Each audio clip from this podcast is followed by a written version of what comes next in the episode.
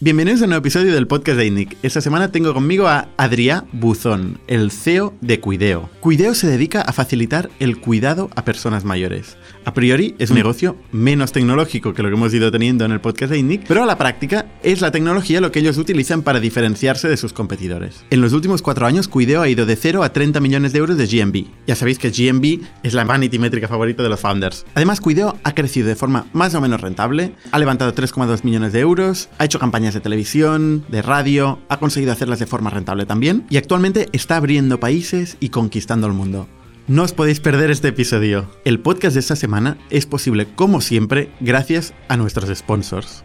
El primero, Factorial, la plataforma de recursos humanos que permite automatizar todos los procesos entre empresas y empleados. Centralizar toda la información del empleado en un solo sitio, de forma estructurada y accesible para todos aquellos que tengan que acceder. Aprobaciones, notificaciones, cualquier cosa que pasa con un empleado, ya sea variaciones en sus salarios, en sus condiciones, en sus ausencias, en sus variables, lo que haga falta está en una sola plataforma y accesible para ti. El segundo sponsor de esta semana es Growth Hacking Course. Si alguien cree que crecer un negocio hoy en día en el entorno digital es meterle pasta al SEM, está acabado. Para crecer realmente un negocio de forma exponencial, hay que crear un framework de growth. ¿Y qué es eso? Básicamente es aplicación del método científico. Crear un framework de experimentación continua sobre el producto, sobre las landings, sobre las campañas, sobre el social media, en todos lados. En vez de atacar solo una parte del funnel, atacar el funnel entero, orientarse a negocio y crecer en tráfico leads y clientes. Más de mil profesionales, marketers, startup funders, ejecutivos, ya se han formado en Growth Hacking Course, que por cierto nos ofrece una clase gratuita en growthhackingcourse.io barra itnic, donde podréis ver qué es eso del growth hacking y cómo aplicarlo a vuestro negocio. Podéis ver el enlace en la descripción del episodio. Muchísimas gracias a los dos Factorial y Growth Hacking Course por hacer posible este episodio y os dejo con Adrià Buzón. Bienvenidos a Startup Inside Stories de ITNIC, un podcast donde hablamos de startups, negocio y tecnología. Bienvenidos una semana más al podcast de ITNIC. Yo soy Bernat Ferrero y esta semana estoy con Adrià Buzón. ¿Qué tal, Adrià? Muy bien. Adrià es el fundador de Cuideo, eh, que es una, una startup que dedica, se dedica a facilitar el cuidado de gente mayor intermediando en este proceso, que es un proceso generalmente complicado, tanto encontrar la persona como llegar a un acuerdo eh, y llegar a algún tipo de contrato formal que permita realizar esa actividad. Correcto. ¿Cómo, tú lo explicarías mejor igual Cuideo, ¿no? ¿Cómo, ¿Cuál es el pitch que haces El- en... El pitch en, en dos segundos sería Cuideos es la startup dedicada al cuidado de mayores a domicilio. Y básicamente el, el- el- pain, digamos, o el, objetivo que perseguimos es ser la marca referente en el cuidado de mayores en el domicilio. Y esto es diferente, de, evidentemente, pues de, De una residencia. una residencia, un centro de día o lo que sea. Últimamente está por todos lados Cuideo, ¿no? Estáis haciendo una campaña de medios fuerte. Sí. ¿En dónde la estáis haciendo? Invertimos en todo, invertimos, empezamos en radio, ahora hemos dado el salto a televisión e incluso estamos a nivel nacional pues impactando fuerte y bueno, después eh, no, tampoco me quiero hacer spoiler, pero ahora acabamos de abrir un mercado en Francia, acabamos de internacionalizar y bueno, pues poco a poco Cuideo vamos cumpliendo el objetivo de ser la marca referente de los cuidados de mayores a domicilio. Este mercado es antiguo, o sea, no, es- no hay nada nuevo, ¿no? O sea, todo el mundo ha tenido siempre gente mayor y tiene una alternativa que es o, o llevarlo a la residencia o encontrar una persona que, que cuide a esta gente en casa. Sí. ¿Cómo ha funcionado hasta ahora? Sin cuideo. Sí, nosotros siempre decimos lo mismo, no nos hemos inventado nada, eh, digamos, el, el concepto a- a- al fin y al cabo es el mismo. Le- cuando Cuideo empezamos, que empezamos, el proyecto empieza en 2016, entonces habían más de 2.000 empresas exactamente haciendo más o menos como, como nosotros. Lo que sí que vimos es que el enfoque que le podíamos dar era muy diferente, ¿no? Sobre todo lo que veíamos es que si ahora yo te pregunto cualquier, pues eh, en, en algún sector de seguros, por ejemplo, temas aseguradoras, te digo que, que me des alguna marca, seguramente me dirás algunas, ¿no? Pues Sanitas, Adeslas, existirán varias, ¿no? Que están en la mente del consumidor. Nosotros lo que vimos es que en el cuidado de mayores, que es una categoría muy amplia, estamos hablando que en España hay 3,2 millones de personas dependientes, hay 9 millones de personas, eh, digamos, el 20% de la población más o menos es, es mayor. eh, es- Y en crecimiento. y en crecimiento. En toda Europa además. Y entonces lo que vimos es que no podía ser que no hubiera copado, digamos, una marca que fuera el referente, ¿no? Que cuando, y nuestro objetivo final, y siempre lo sigue siendo, es que cuando alguien piense en cuidado de mayores, pues piense en Cuideo, ¿no? Y este es nuestro lema y este es el objetivo inicial y tenemos algunas gráficas y de evolución de, métricas de, conocimiento de marca, que después si quieres podemos comentar, pues que, que acreditan que a día de hoy en España Cuideo es la marca número uno en conocimiento de marca, es la que más se busca en toda España. Eh, es, un, es, un, mercado que no, no, estaba estructurado, es un mercado fragmentado, es como, yo qué sé, los asesores eh, o los inmobiliarios, las inmobiliarias, ¿no? Son, son mercados que, que, tienen mucha, mucha capilaridad eh, y en principio no ha habido un factor de escala, de volumen que justifique que este mercado consolide. ¿Por qué ahora sí? Yo creo que, bueno, siempre con, con, mis socios, siempre comentábamos que es un mercado un poco gris, ¿no? Es un, incluso aburrido. Hay, hay, hay, hay digamos, eh, eh, en el sector startup, cuando hablas de, pues evidentemente mola más una startup que vende gafas de sol súper modernas, ¿no? Que no, pues, eh, cuidar mayores, ¿no? Quizá podría ser esto. Entonces, em, pero en España, digamos, había estaba muy, muy fragmentado. Había muchísimas empresas, empresas que, mini empresas. Estamos hablando de la típica agencia de barrio que tiene una cobertura súper local, la típica eh, tienda que ves en cualquier ciudad que habla de ah, cuidado de personas mayores y aquí pues es casi de autoempleo y el funcionamiento es muy básico. Básicamente tú vas allí, oye, que mira que tengo a mis padres que necesitan cuidados, estas, estas empresas tienen, no están nada digitalizadas, tienen literalmente, porque cuando hicimos el benchmark inicial era así, tienen una pila de correo, ah, de currículums encima de la mesa, buscas una cuidadora, pues espérate que busco, y los fees súper altos. Estamos hablando de que a estas empresas te cobraban cerca de una mensualidad, o sea, unos 1.200 euros por encontrarte una, una cuidadora. Eh, nosotros cuando vimos esto, vimos que claramente había un factor diferencial en cuanto a la digitalización, pero la digitalización desde un punto de vista operativo, que después si quieres entramos, un poco la cómo hacemos eficiente sin perder en calidad para que el cliente salga ganando, porque al final no nos parecía coherente que un cliente tuviera que pagar 1.200 euros por encontrar a una cuidadora. Entonces, nos hemos simplificado el proceso, digitalizando. A día de hoy tenemos muchas herramientas que nos permiten acceder a, las mejores cuidadoras de, toda España, de cualquier punto de España, y de la forma más eficiente y más rápida posible, ¿no? Claro, esto es un modelo que, eh, tal y como tú lo estás describiendo, es un modelo transaccional es un modelo de headhunting de alguna forma aplicado a este, a este segmento, ¿no? Te encuentro una persona, te cobro un one-off. Sí. ¿Ese es vuestro modelo? Tenemos dos modelos. El modelo de negocio se parte en dos partes y de, hecho a nivel, digamos, eh, estructurado también, ¿no? Hay una primera fase que es el, setup fee, que es tú pagas por la selección de un cuidador, ¿vale? Que es donde empieza todo. Ahí eh, eh, nuestro precio son 295, mucho más, mucho por debajo de los mil y pico que cobraban las agencias tradicionales. Con lo cual, con Cuideo tú pagas 295 por todo el proceso de selección, que básicamente aquí estamos haciendo de empresa de recruiting, ¿vale? Y oficialmente estamos como agencia de colocación, que es como se constituye este tipo de empresas. Esto es más bajo que un 10% de la anualidad. Sí, sí. Bastante más. Mucho más bajo. Y esto lo hemos conseguido gracias a la tecnología, porque hemos simplificado muchísimo el proceso y porque nosotros vamos a volumen. Después... O sea, un factor disruptor, digamos, desde, desde vuestro ángulo es que estáis bajando mucho este coste inicial. Sí. ¿Vale? Porque... ¿Y luego? ¿Luego cobráis un fee? Claro, y después cuando la familia ya tiene una cuidadora, hablo siempre de cuidados porque el 90%, el 90 del mercado es estructural, es más, es más género eh, femenino, entonces más cuidadoras que cuidadores, pero también hay cuidadores. Pero bueno, cuando la familia ya tiene al cuidador o la cuidadora ideal, pues ahí entramos con un fee mensual, ahí ya pasa el modelo de suscripción. Ahí lo que hacemos es, nosotros, Cuideo, estamos allí para gestionar, somos una gestoría para que nos entendamos. Evidentemente se ha establecido una relación laboral entre ellos, porque nosotros actuamos 100% como intermediarios, entonces tenemos una doble figura, encontrar a la cuidadora ideal y una vez la familia tiene a la cuidadora ideal, nosotros cobramos un fin mensual que les garantiza pues todos los, los trámites laborales, tales como la nómina, las sustituciones, las altas, las bajas en seguridad social, nosotros actuamos como gestoría, como su gestoría. Las sustituciones también, porque ojo, esto no es una gestoría, sería una ETT o... Claro, entonces también les cubrimos, es decir, si la cuidadora que tenían pues se les pone enferma, ¿vale? O simplemente no les gusta gusta y quieren cambiar, les incluimos, no tienen que volver a pagar el setup fee, Vale. les incluimos una nueva selección con este coste mensual. Entonces, el, el fee mensual promedio es de unos 80 euros mensuales. 80 euros al mes Sí. por la gestoría y servicio de re- reemplazo Sí.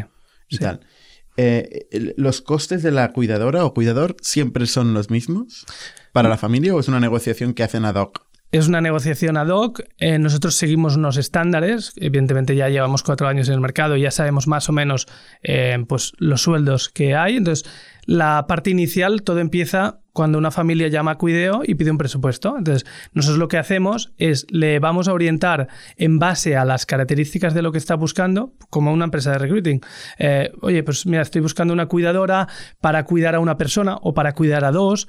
Y entonces le pre- preguntamos cómo está esta, esta, esta familia a atender, porque evidentemente no- es lo mismo atender a una persona con, con un nivel de, di- digamos, de dependencia muy alto y que requiere un perfil más especializado, pues que alguien que quizá está buscando un acompañamiento. ¿no? Entonces nosotros orientamos a la familia en cuánto debería ser el salario que deberían pagar a la familia, a la cuidadora, disculpa. Entonces, una vez, pues nosotros al final el presupuesto se compone de el salario que pagarán a la cuidadora, la, la seguridad social, porque evidentemente Cuideo lo que tiene claro es que todo tiene que ser por contrato. Eh, estamos hablando de que nuestro máximo competidor a día de hoy es el mercado negro, ¿vale? De las familias que decir. Es un gran competidor, ¿eh? Es un gran competidor. A ver si, si damos con él. Y, y- y nuestros fees. ¿Cu- ¿Cuánto cuesta un, un cuidador? Dependiendo. Hay básicamente las familias que están buscando. Nosotros nos orientamos a las familias que buscan un cuidador de forma recurrente, ¿vale? Porque después también podríamos hablar de empresas que están más focalizadas en cubrir temas puntuales. Oye, pues mira, hoy tengo que salir y cúbreme dos horas, ¿vale? Nosotros ahí no estamos, ¿vale? No, no es nuestro modelo. Nuestro modelo es alguien que busca Recurrente. recurrencia. Entonces, alguien que busca recurrencia normalmente hay, pues lo típico que es. Por ejemplo, mi abuelo acaba de, de entrar como, cuide- como cliente de Cuideo. ¿Así? Sí, y, y él tiene, Tiene una- buen precio, ¿eh? Sí, bueno, no, el, pre- el mismo precio que todos. Vale, vale. Pero bueno, la negociación con la familia fue divertida, ya te contaré. Y, y bueno, pues básicamente lo que es, es unas horas a la semana, pues pueden ser un full time, puede ser pues ocho horas durante el día en que la cuidadora está allí y más o menos los costes, incluyendo nuestros costes, el salario y la seguridad social, rondan los 1.300, 1.400 euros mensuales. Eso incluyendo la seguridad social y vuestro coste. Sí, sí, Y esto incluye eh, una jornada. No serían ocho horas. sí, uno- unas ocho horas. ¿Y, y si alguien tiene la necesidad de tener 24 horas?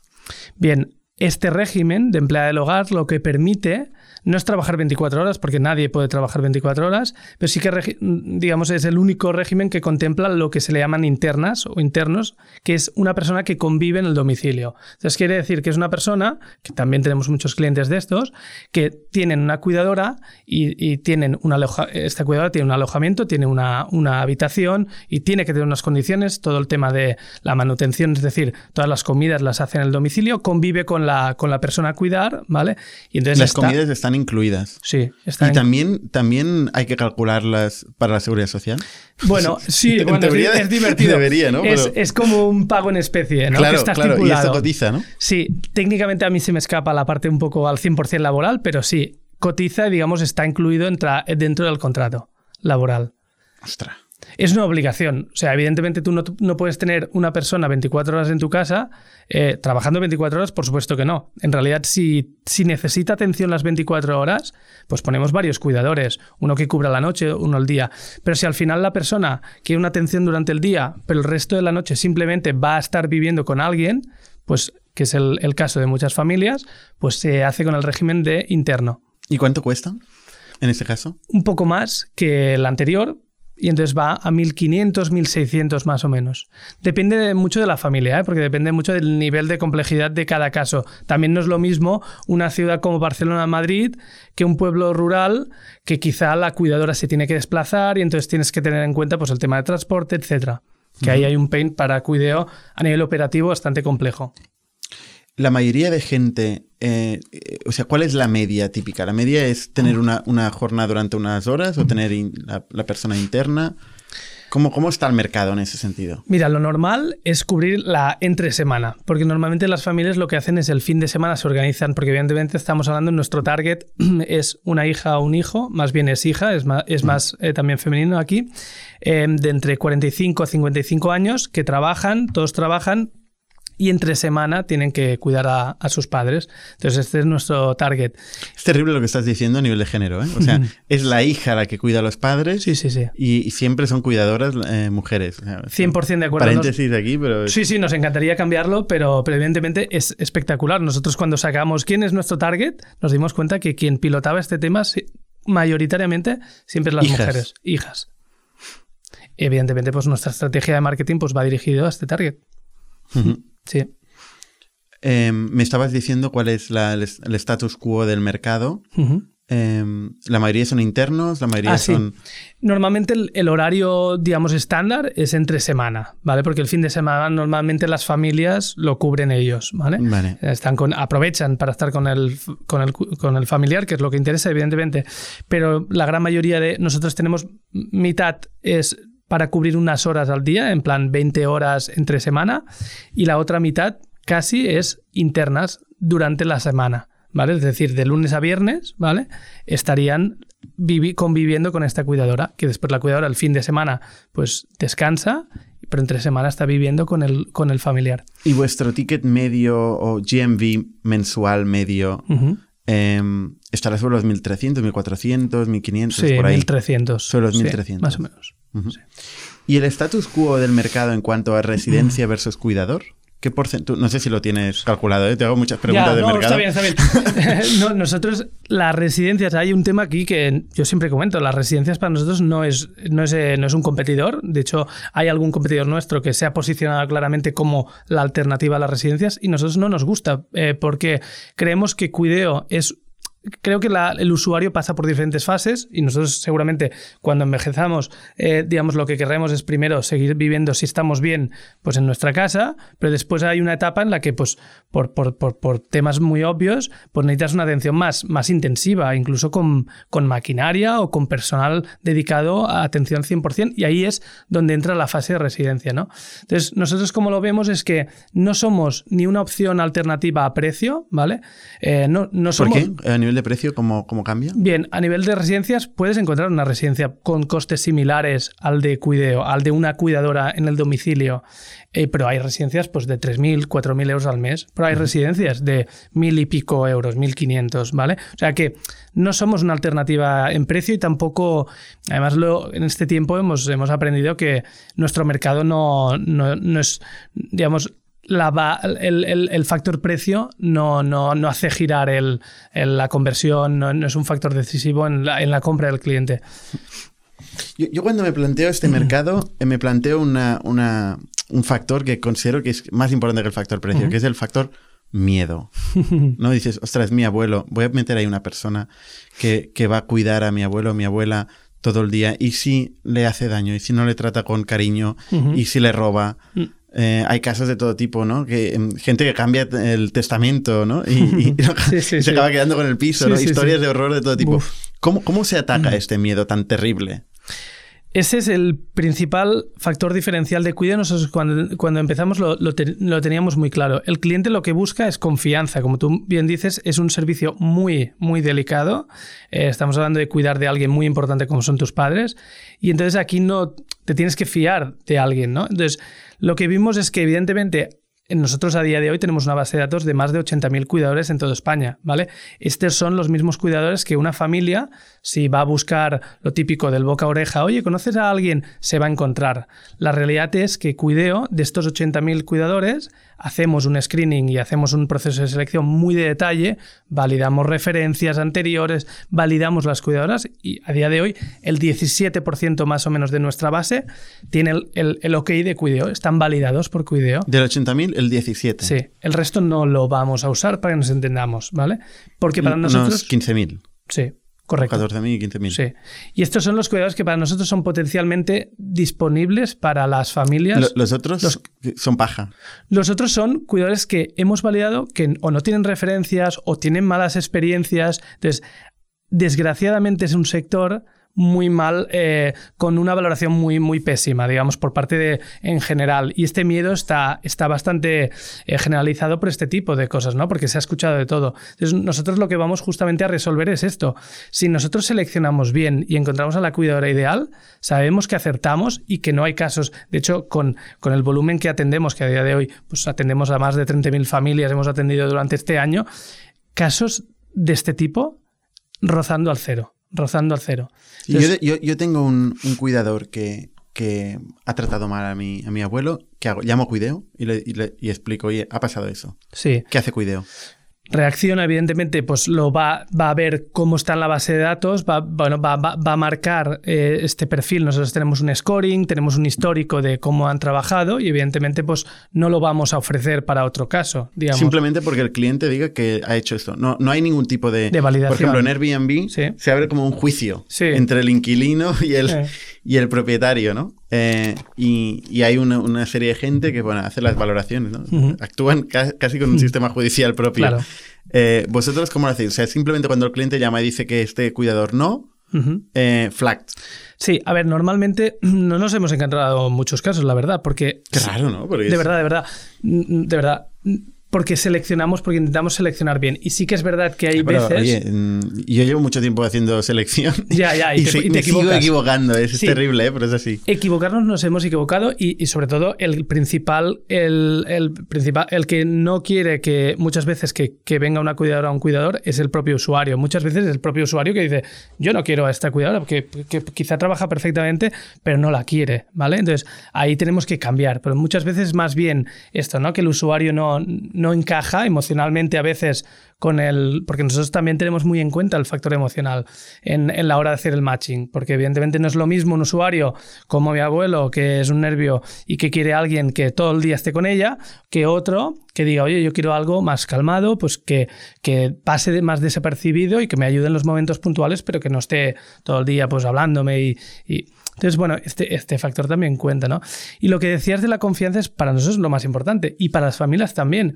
Es lo que nosotros nos hemos dedicado estos cuatro años es construir Cuideo como una marca de confianza. Entonces, cuando construyes esto y consigues ponerle en la mente al consumidor que detrás está Cuideo, detrás de estas cuidadoras que le hemos seleccionado está Cuideo, ahí es donde somos fuertes.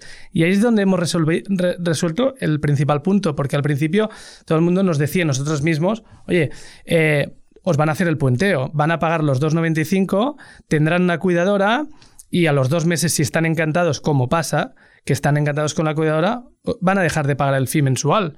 Hmm. Y no está siendo así, en prácticamente ningún caso. ¿Cuántos tenéis? ¿Cuánto, ¿Cuánta gente tenéis eh, intermediando ahora mismo? Mira, este año, este año hemos, atendido, hemos contratado, para darte algún dato, 6.000 familias, 6.000 contrataciones nuevas. ¿Pero recurrentes? No. ¿Cada mes? No. Estos son one-offs. Estos, no, estos son 6.000 que han entrado. Después, como tenemos un churn y demás, los activos van variando. ¿Que estarían por alrededor de? De 3.000. 3.000. Sí. O sea, 3.000 personas están pagando cada mes 80 euros. Sí. Y, claro, has dicho que hay 9 millones de personas mayores en España, ¿no? O sea, tu, tu, TAM en ese caso serían 9 millones de personas. Has dicho 3,2 millones de, dependientes. Sí, el, el, mercado, digamos, eh, capturable son 3,2 millones, que son las dependientes. Tenéis 3.000. Eh, el resto de, personas, o sea, yo, cuando me, imagino el caso típico de cuidador es eh, boca-oreja, o sea, persona de confianza, primo, hermano, tío, cuñado de alguien que no, implica luego que tengas que tener más o menos confianza, pero psicológicamente el hecho de que sea el cuñado de no sé quién del mercado parece eh, que, parece que tal. Eh, y otra cosa que me viene en mente es economía sumergida. O sea, nadie tiene un contrato. De estos 3,2 millones de personas, yo me imagino que 90 plus Sí, sí. Eh, no tiene ningún tipo de contrato. Es un acuerdo oral, claro. ¿qué tal? Que luego hay conflictos laborales, un, montón, un montón, pero son acuerdos orales. Sí. Allí hay mucho riesgo. Nosotros, evidentemente, bueno, Seguridad Social ya se empieza a meter aquí en inspecciones, en familias y demás. Esto es muy difícil. Muy ¿eh? difícil, muy difícil. Muy difícil. Que llegan a un edificio y van llamando puertas. Ya, sí, bueno, pero el, nuestro pitch tiene que ser este, de, asustar un poco. No, de asustar no, pero sí que evidentemente tenemos que informar a las familias de que, evidentemente, eh, tienen que hacerlo por contrato También hay otro tema, que es evidentemente la renta de las familias y sobre todo la pensión, que es normalmente todos estos costes los pagan con la pensión del abuelo o de la abuela, evidentemente pues están como están. Y sumarle estos 200 euros de seguridad social, pues evidentemente a veces... Eh, pues ¿Son 200 euros? Más o menos, ciento y pico, 200 más o menos. Para una jornada completa son unos 180 euros. Eso no incluye la manutención. No, aquí solo hablo de la seguridad social, el hecho de tenerla contratada. Y, entonces el, pitch que hacéis es el tema de las inspecciones. Sí. Y yo añadiría eh, el conflicto laboral cuando una de estas personas se siente mm, descontenta o maltratada o lo que sea y acude a un tribunal social. Ya. ¿no? Entonces se genera un, conflicto eh, y puede que la familia tenga que, Indemnizar o... Indemnizar o, incluso pagar cuotas atrasadas de la seguridad social desde los inicios de los tiempos. ¿O no es así esto? No, no, no es, así. Nosotros, evidentemente, estos casos, por suerte, no los contemplamos porque, evidentemente, todo lo que hacemos es, es, con contrato laboral. También podríamos hacer la selección y desentendernos aquí, pero, evidentemente, siempre hemos apostado porque, y digamos, estamos eh, apostando por, por regularizar este sector. O sea, la diferencia son 200 euros más 80 euros. Sí, o sea, son unos 300 euros que tendría que pagar más cada familia. Correcto. Claro, es que el primer factor es el miedo, pero el segundo, inmediatamente después, es la pasta. la pasta. Sí, sí. en este país y yo creo que en todos lados, eh, y más cuando vas al gran mercado, al gran consumo, eh, es un factor muy importante. Y claro, añadir 300 euros eh, de ineficiencia es un factor complicado de cara a vender. Pero la verdad es que, a ver, nuestro target evidentemente es la gran mayoría de clientes que tenemos, ah, no te sabría dar un, porcentaje, pero son familias que han pasado por malas experiencias anteriormente, contratando en negro, boca a oreja, y ahora dicen, vamos a, a buscar una, empresa de, digamos, de, cuidado de mayores, ¿no? Entonces nosotros lo que, lo que intentamos es poner en la mente del consumidor que cuideo es la opción.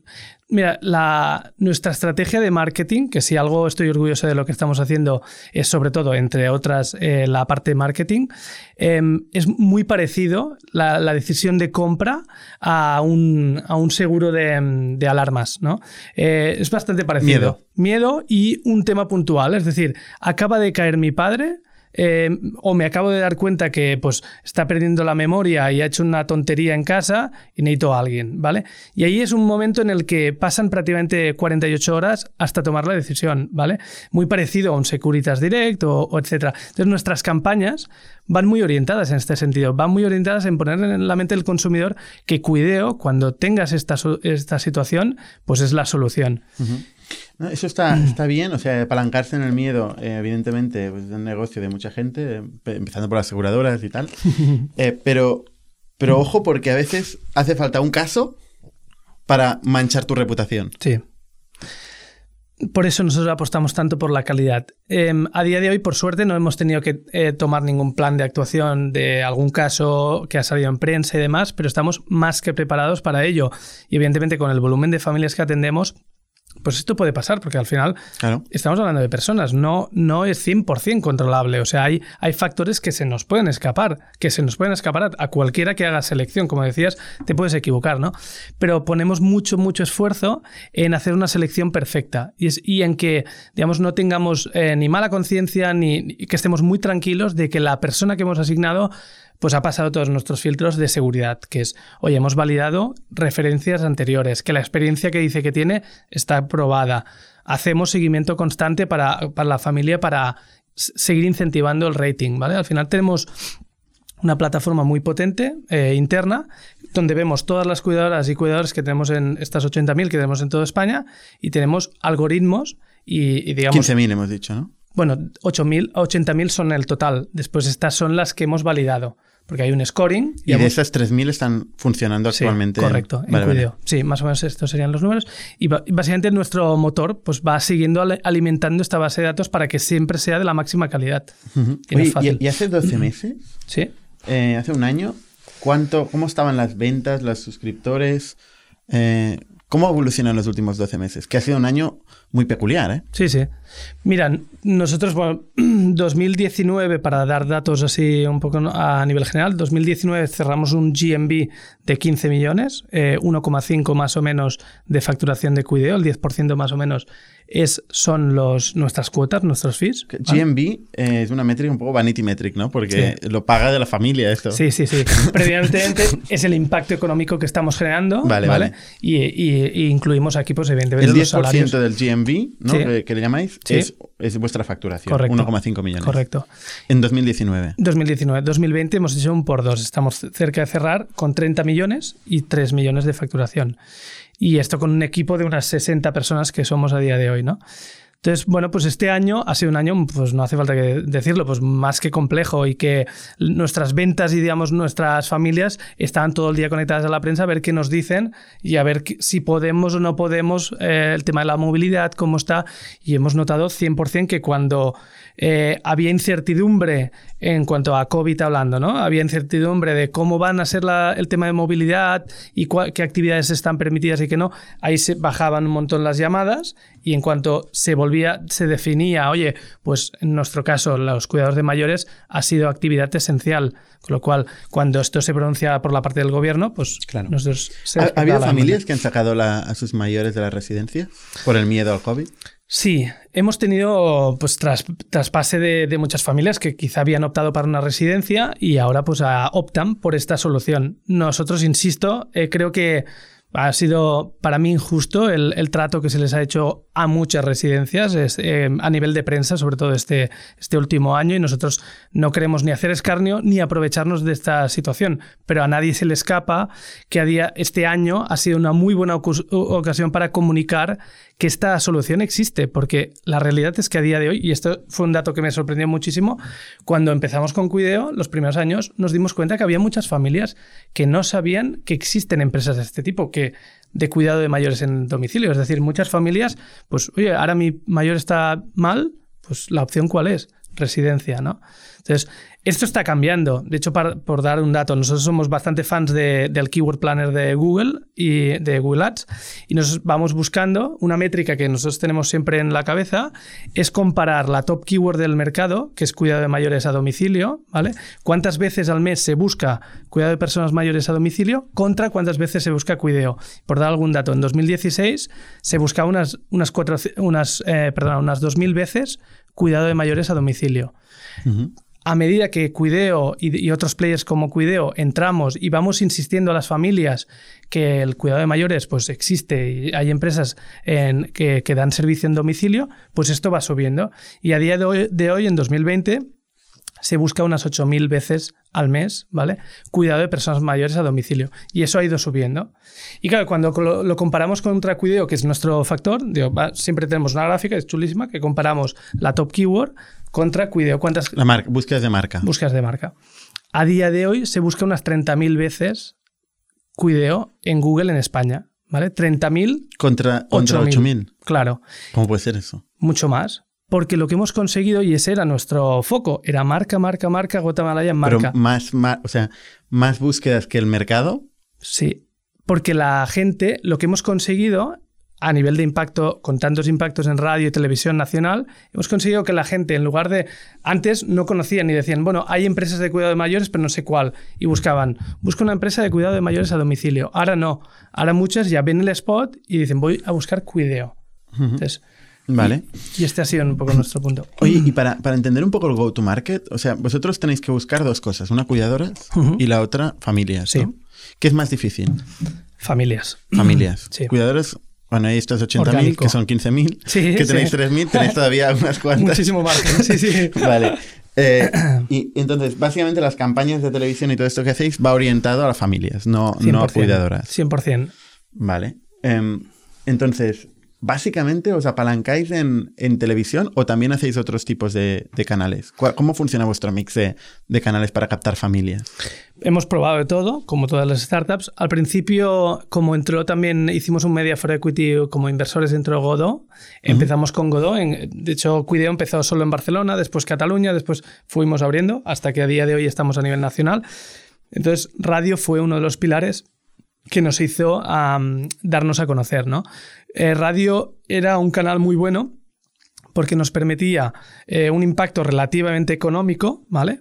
Em, a un target bastante, focalizábamos mucho en el, en el momento eh, coche, en el momento coche cuando ibas a, ahora, es, ahora la radio no está en, en, sus mejores momentos, pero evidentemente cuando 2017, 18, 19, pues en el momento en que la familia va a trabajar, pues ahí en el prime time de la mañana es donde puedes impactar muy bien y hacer llegar el mensaje de cuideo. Entonces, nos hemos entrado con radio, ahora ya estamos en televisión a nivel nacional, en, la SER, la Sexta, Antena 3, nos estamos anunciando, o sea que el presupuesto de marketing pues cada vez es mayor y la inversión en marca es muy fuerte.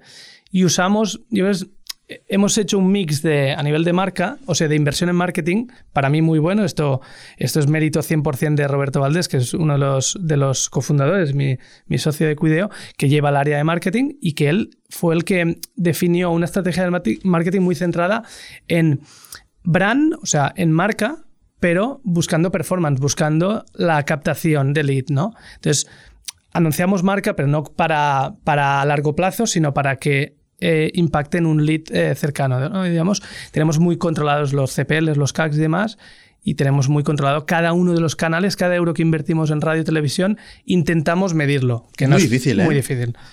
O sea, ¿lo, lo, tenéis algún sistema en la que estáis eh, contraponiendo cuándo hacéis las campañas Hmm. con cuándo vienen las llamadas y estáis haciendo atribución al, al canal? Sí, tenemos nuestro, nuestra fórmula, ¿vale? Que al final es pues, atribuir a un tiempo después del, del, impacto, ver cuántas visitas tienes, cuántos leads. También hacemos el subjetivo, que es preguntarle al, al usuario uh -huh. de dónde nos ha conocido. Y con este mix acabamos sacando conclusiones. Y no todos los canales funcionan igual de bien. Te diría que radio funciona, pero no todas las radios funcionan no todos los canales de radio, igual con la televisión. Hemos visto que hay, hay canales de televisión que nos van muy bien y otros ¿Tipo que cuáles? No. Pues TV3, por ejemplo, tiene un impacto muy fuerte en Cataluña. Es una, eh, focalizas mucho y, y, nos va muy bien. Telemadrid también. Eh, después, cuando te vas a cadenas muy grandes, haces un impacto muy metralleta en muchísimos hogares, pero claro. con un coste muy alto. Y probablemente no tenéis tanta capilaridad de, de cuidadoras por todo el territorio español. Después está la parte operativa, que evidentemente claro. a nadie se le escapa que nuestros unit economics son mucho más eficientes y más interesantes cuando hablamos de clientes de Barcelona, Madrid o País Vasco, que no pues de un de una zona más rural, entendamos. Hmm. Para gente que nos escucha, que se está planteando hacer una campaña de televisión vale. y, y, quiere tener un poco las, los economics de una uh -huh. campaña de televisión, ¿cu ¿cuánto cuesta una campaña? De televisión o radio. Ya. Nosotros el presupuesto, claro, eh, no te sabría decir cuánto cuesta porque no hacemos campañas como tal de un tiempo determinado, sino nuestro tema es la recurrencia. Entonces, eh, y hay canales que los hemos mantenido desde el inicio. Por ejemplo, RACU, la radio en Cataluña, pues, pues RACU es un buen canal y, y es, es, una de las radios del Grupo Godó. Empezamos con ellos, pues quizá con un presupuesto de 2.000 euros al mes, me invento, o de, o de 800 euros al mes. Y ahora pues... ¿Y no, con eso tienes prime time de la mañana? Algunos spots. Algunos spots, no todos los días, pero tienes que encontrar qué días son los ideales. ¿no? Entonces nosotros íbamos midiendo mucho, tenemos muy claro, tampoco lo voy a confesar ahora al 100% qué día es el mejor para nuestra categoría, porque si no, seguramente debe haber algún competidor. Yo pregunto, tú respondes no, lo que no, quieras. ya, ya lo sé, ya. pero bueno, evidentemente la fórmula de decir, pues mira, en este día y esta hora es, es, es, muy bueno porque piensa una cosa que nosotros tenemos muy clara cuál es la decisión de compra. La decisión de compra se genera el fin de semana. El fin de semana Viernes, es cuando entonces. La, la, familia se reúne el viernes, el sábado hablan y dicen, oye, necesitamos hacer esto. Ah, he escuchado un spot de Cuideo y el lunes es el día que más ventas tenemos porque se ha decidido el fin de semana. Uh -huh. Vale. Entonces, vuestro, vuestros canales son eh, principalmente televisión y radio. Eh, ¿Hacéis también Google AdWords y tal? Sí, sí, sí. muchísimo. De hecho. O sea, la keyword esta de cuidador eh, domicilio online. Ay, online no. Sí, cuidador de mayores a domicilio o cuidados de mayores. Um, pujamos por ella, pero ahora ya prácticamente no estamos pujando. Lo que nos cuesta más es la keyword de Cuideo. Cuideo es muy cara porque levanta tantas búsquedas que a nadie se le escapa que nuestros competidores pues están pujando por Cuideo. Y Hombre, muchísimo. Pero ahí, ahí, tienen las de perder, ¿no? Sí, pero si te digo lo que nos estamos gastando a día de hoy, te lo puedo decir. Eh, el último mes nos gastamos 16.000 euros al mes en la keyword de Cuideo, en Google Ads. O sea, esto, es un a Google- regalo. a Google le encanta. Le ¿eh? encanta, le, encanta. Y entonces, ¿cuál es, Es el nuestro- socio que tenemos todos en el cap table, no sale, pero no, está ahí. Sí, sí, pero está ahí. Claro, nosotros eh, cuando estamos invirtiendo tanto en nuestra keyword, pues hablamos con los competidores y intentamos hacer pactos de no agresión y los estamos consiguiendo porque evidentemente sabemos que aquí lo único que, que gana es Google.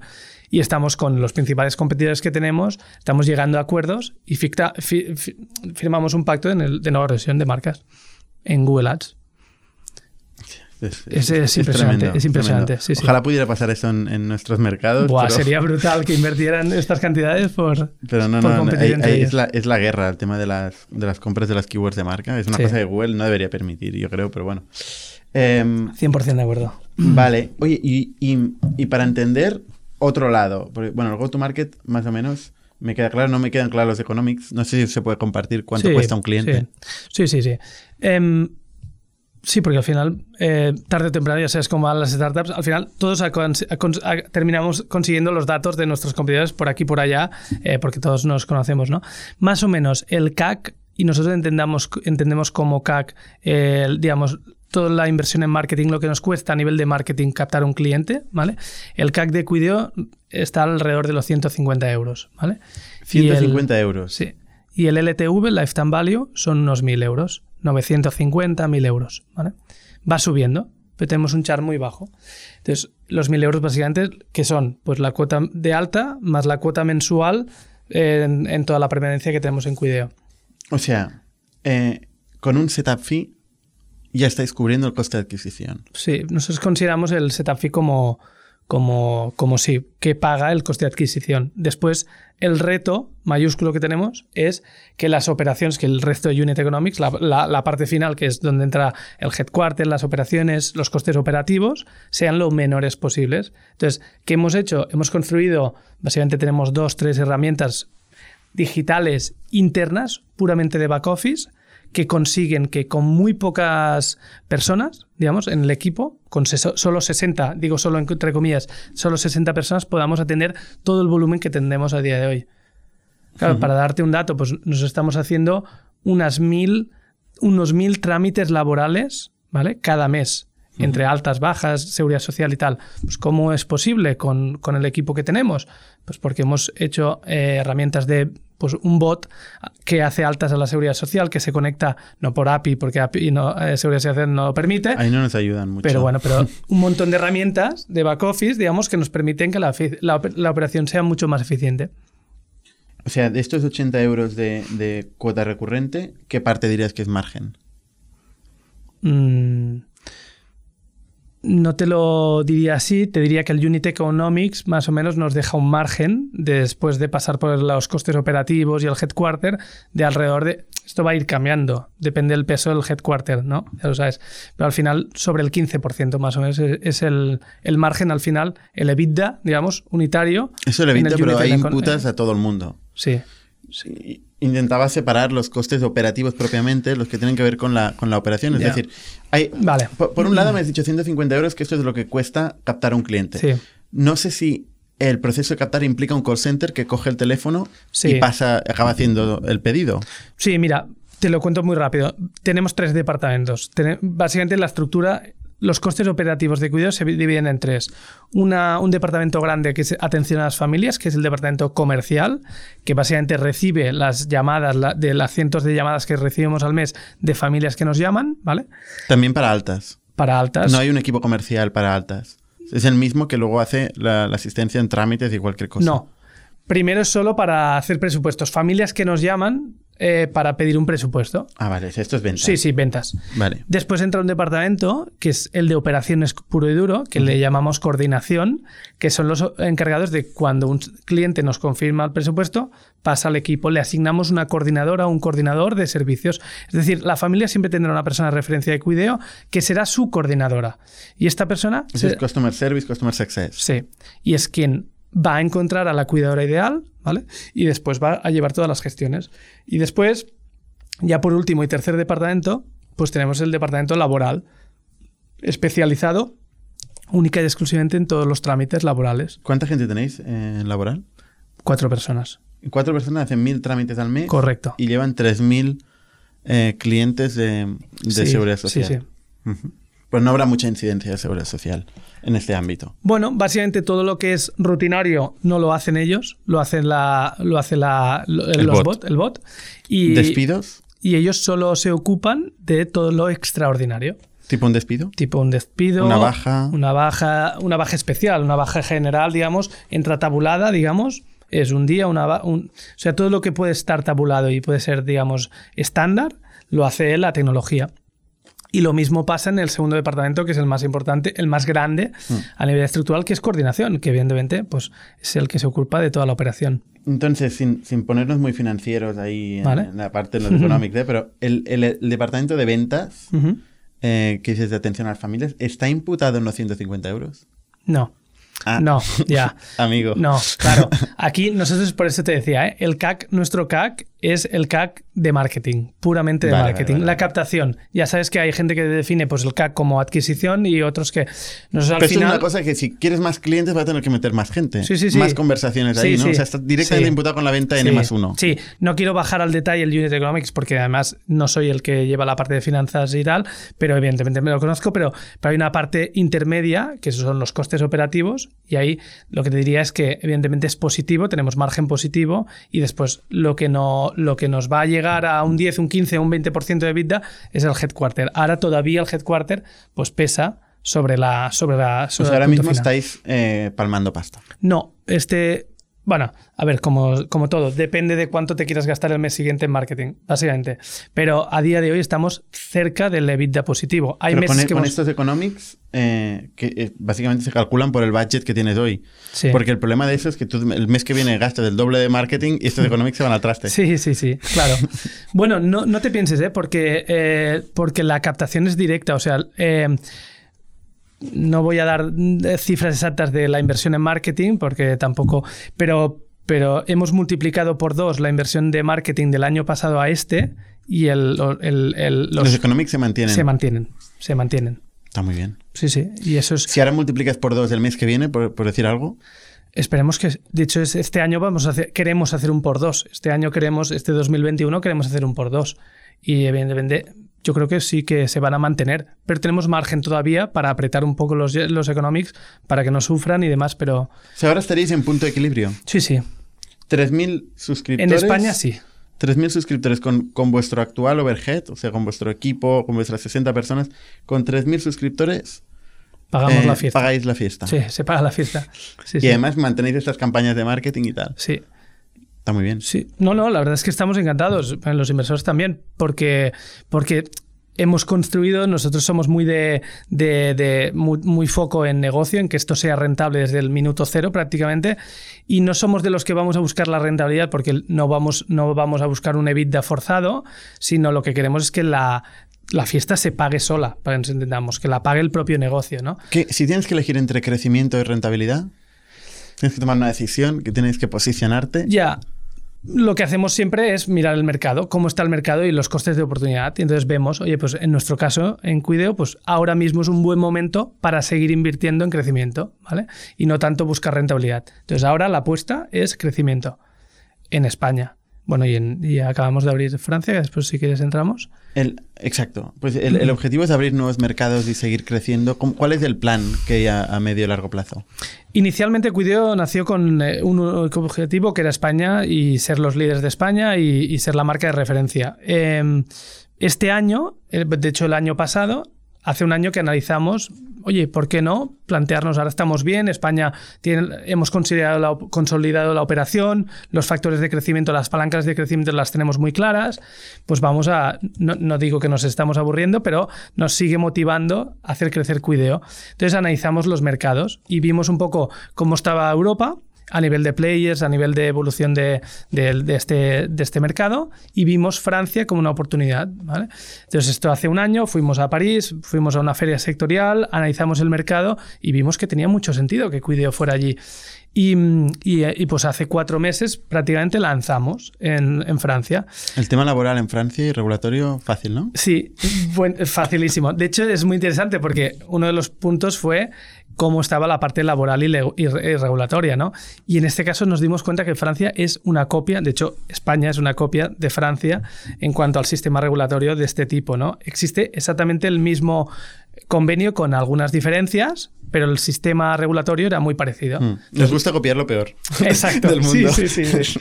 pero bueno, que sí. Sí. Y, y, entonces vuestro plan es abrir Francia y tenéis otros países en el roadmap. De momento es Francia. Ahora el, el punto en Francia es aprender, aprender, aprender y poner un pie. No somos nadie todavía en Francia, pero estamos ahora ya en París, dando operaciones en París, en París, perdón, dando servicios y demás. Y la verdad es que el feeling es muy bueno. Llevamos, ya te digo, cuatro meses, pero ya tenemos clientes, ya estamos cerrando operativas. Y, y, este año es de aprendizaje y el próximo ya es de gasolina y de ir a buscar crecimiento. ¿Este cuál? ¿20 o 21? No, el 21. El 21 es de aprendizaje. Sí, sí. El 21 es aprendizaje, el 22 es a tope. ¿Se llama Cuideo también en Francia? Sí, Cuideo. Cuideo. Un poco cuideo. Sí, no sé. Un poco no más sé. refinado. Un poco más refinado, pero entra bien. O sea, Entra. no tiene la connotación de cu cuideo aquí en España, se puede relacionar con cuidados, ¿no? Cuidados de mayores, cuideo. En Francia no tienen, pe perdemos la connotación, pero se, se escribe bien, se entiende bien. Y Pues es muy importante, si lo tienen que escuchar en la radio y, y apuntarlo en algún sitio, tiene que dar clarísimo. ¿no? Clarísimo. Y ese era uno de los puntos de, ostras, tendremos que tocar la marca, al final no. Al final no. El, el 21 eh, va a crecer como por dos otra vez. España sí. Eh, buscamos un por dos, España. 6.000 suscriptores, 60, 60 millones de GMB, 12.000 nuevas eh, transacciones. todo por dos. Todo por dos. Intentaremos por dos. Y yo creo que lo vamos a conseguir. El plan de marketing ahí está. Yo creo que está, está muy bien. Al final los tenemos competencia, tenemos competidores que algunos lo están haciendo muy bien, otros, pues, según nuestro punto de vista, pues no tanto, pero la competencia es buena y nosotros nos rodeamos, tenemos buenas amistades con los competidores. Al final todos sumamos, el mercado está ahí, ya lo, lo, has comentado antes. Mercado somos una parte muy insignificante de todo el mercado todavía, con lo cual entre todos empujaremos a que la categoría crezca y todos tengamos nuestro espacio. ¿Vais a crecer el equipo o va, o va, a ser margen para financiar la internacionalización? Este año, así como el equipo ha crecido, porque pues empezamos siendo cuatro en Barcelona Activa y ahora pues somos 60, que para nosotros ya es muchísimo, y, y la idea es crecer en equipo, pero no mucho, ¿no? porque hemos conseguido uh -huh. eh, conseguir esta eficiencia muy, muy, muy fuerte para, que, para optimizar al máximo la estructura y el equipo. Uh -huh. El sí. equipo de ventas va a crecer, ya te lo digo yo. Sí, sí, eso seguro.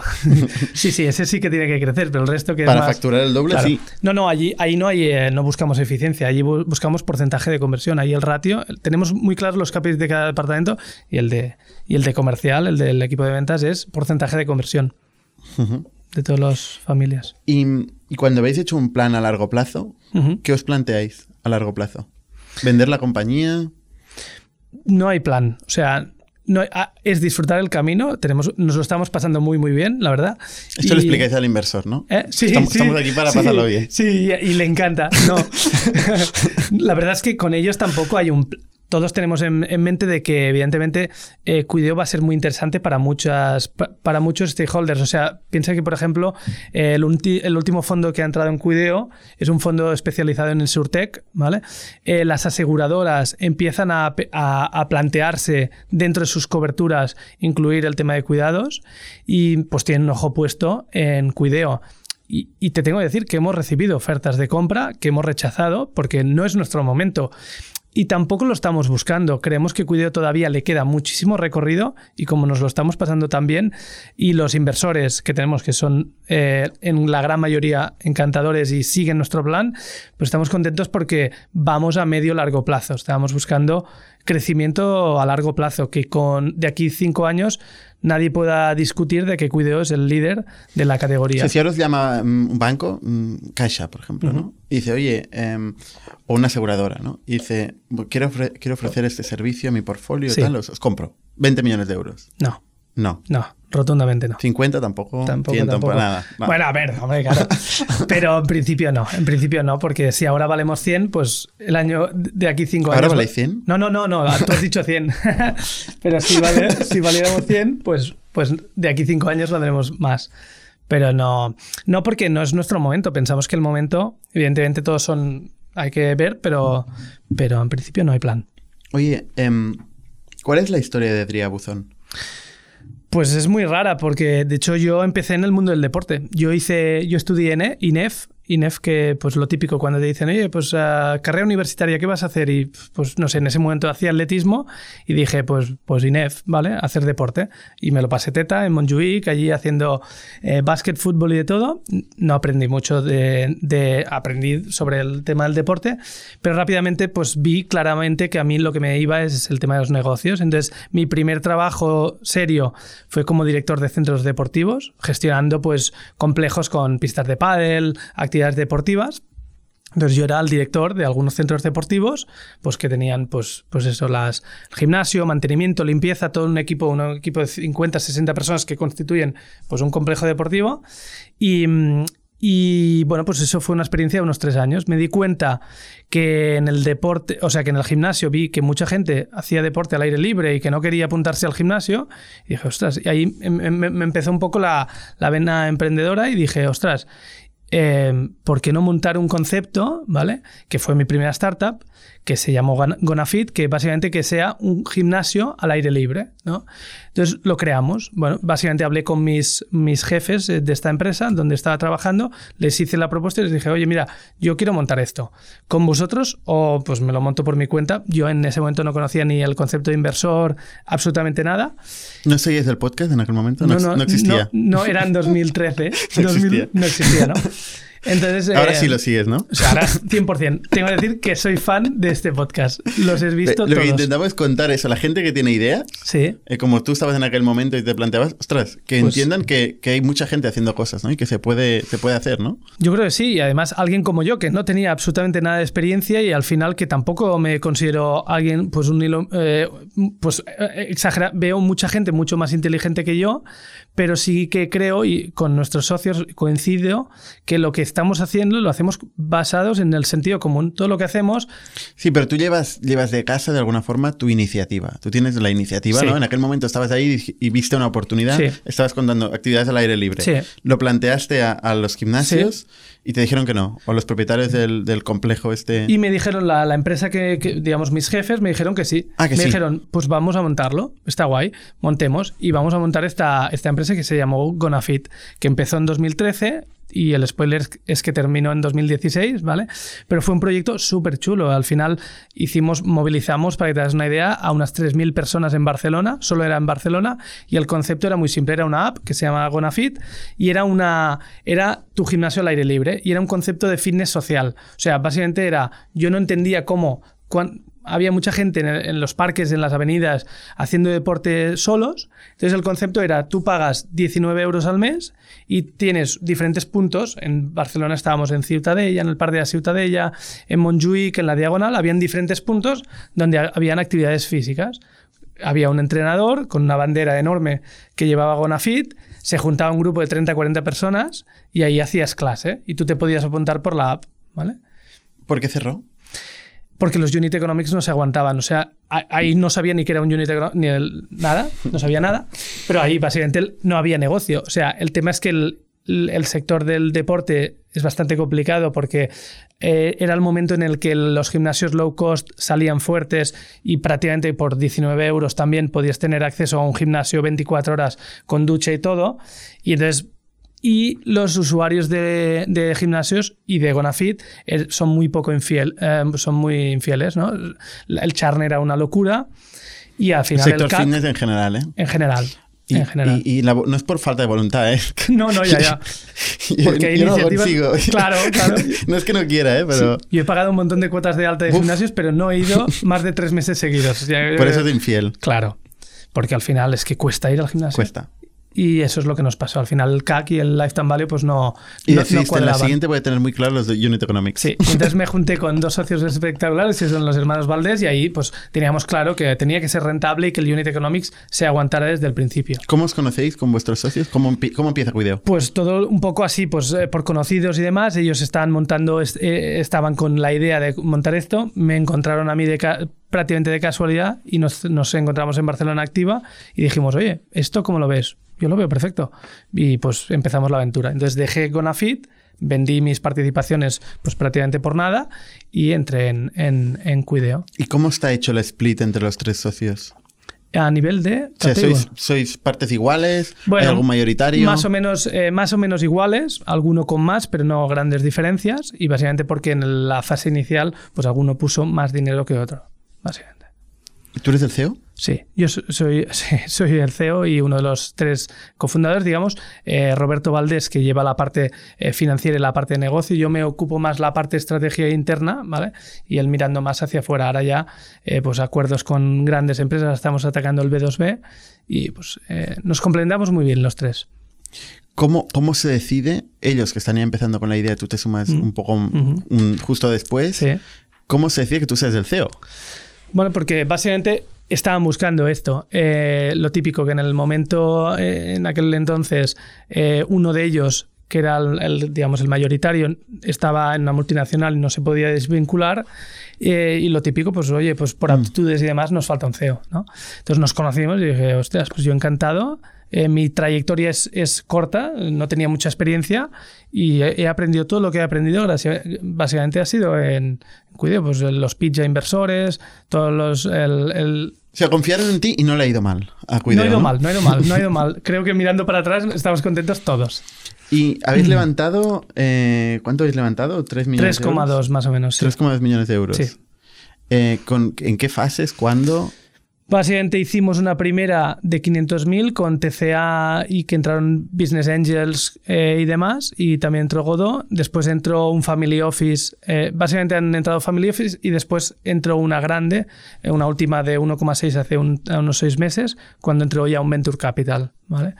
Hemos sido bastante. Claro, hemos tenido un poco de. mm, Hemos hecho básicamente tres rondas, ¿vale? Y hemos intentado, pues siempre, eh, solo pedir el capital que necesitábamos para la siguiente fase. ¿no? Lo teníamos muy claro. No, no levantar una ronda de 6 millones al principio, sino que fase a fase. Y ahora estamos en el punto. ¿Ha sido fácil eh, levantar pasta? pues, La primera fue difícil y las siguientes fue relativamente fácil, porque de hecho casi todo es follow-on de los anteriores. Ujú. O sea, es- imagino que las preguntas en las, en las rondas eh, iban alrededor de cuál es vuestra barrera, cuál es vuestro elemento core, dónde está la tecnología. ¿Cuál es la respuesta a eso? Básicamente lo que lo- yo creo que donde les convencimos a todos o a la gran mayoría era en el punto este que te comentaba de la marca, ¿no? De que no existía ninguna marca referente y eso es muy potente porque mira- mirado a largo plazo, nosotros Cuideo para mí y para nosotros no se acaba aquí. Es decir, ahora estamos pensando en que somos la marca de referencia en España de cuidado de mayores a domicilio y hoy ofrecemos cuidadores, pero mañana podemos, de hecho, el, eh, digamos, ya te anuncio de que ahora estamos a punto de lanzar un producto barra servicio que es teleasistencia, que es el típico, la ti- el- un, un de- un dispositivo que apretas, eh, brandeado con cuideo y Tiene te atienden.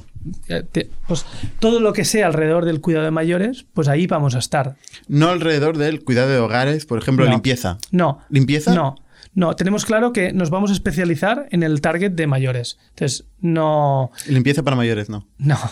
Oye, cuidado que hay mucha gente que tiene cuidadores que hacen todo, también la limpieza. Sí, nosotros también. Hay Ah, vale, algunos, vale. pero muy, muy ligera. Tiene que ser algo.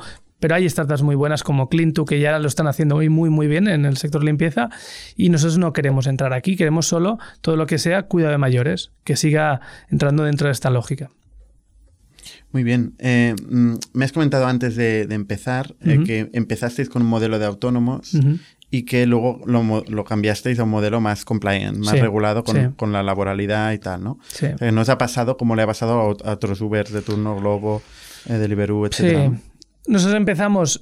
El, concepto era siempre el mismo. Nosotros somos intermediarios y básicamente ayudamos a las familias a buscar a un cuidador ideal, ¿vale? El cómo se establece la, la relación contractual siempre va a ser entre ellos. Eso lo teníamos claro desde el inicio y no ha cambiado. Lo que pasa es que hicimos un pivot muy, muy grande a mitad del camino que es que empezamos con el modelo de autónomos, eh, es decir, nosotros, las familias nos pedían un servicio, lo ofrecíamos a la base de cuidados que teníamos eh, disponibles el- que se habían inscrito, ellos aceptaban o no el servicio, ¿vale? Y prestaban, ellos eran el prestador de servicios, se establecía un contrato entre ellos y todo legalmente muy bien. Pero viéndonoslas venir como estaba un poco Globo y todas las iniciativas que estábamos viendo a nivel legal, las afectaciones, hicimos el screening de, oye, ¿hay alguna otra posibilidad de, de, estructurarlo? Y vimos esta. Entonces hicimos un pivot al 100%, y cuando digo al 100% es que todos los clientes de ese, todos los clientes que teníamos en ese momento los desactivamos, los bajamos a cero. Te puedes imaginar que fue un momento delicado contra inversores, no era el mejor momento en cuanto a caja, y te, tuvimos que venderles un nuevo speech a los inversores, es decir, confiar en nosotros, porque este modelo eh, cambia mucho a nivel un operativo. Modelo a largo plazo. Claro. Y lo vieron claro, apostaron y estoy muy contento de ello y a día de hoy pues nos va muy bien en este modelo que sigue siendo lo mismo, intermediarios, una relación contractual entre ellos, pero salimos del esquema de los autónomos que pues evidentemente pues está ante la de duda, al final es un tema que ya se verá, ¿no?